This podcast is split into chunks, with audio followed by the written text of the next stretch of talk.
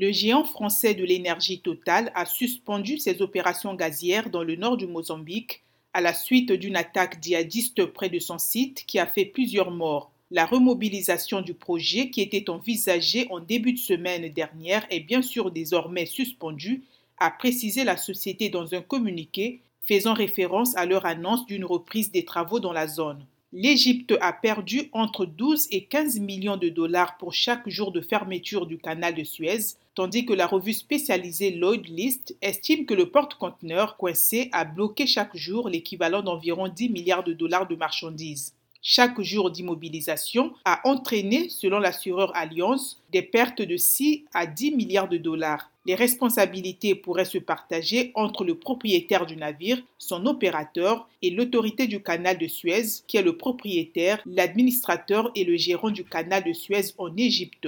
Pour terminer, l'ONU appelle la communauté internationale à mettre en place un nouveau mécanisme pour soulager la dette des pays les plus pauvres fragilisés par la pandémie. Ce mécanisme de dette devrait offrir davantage d'options, y compris des échanges, des rachats et des annulations de dettes.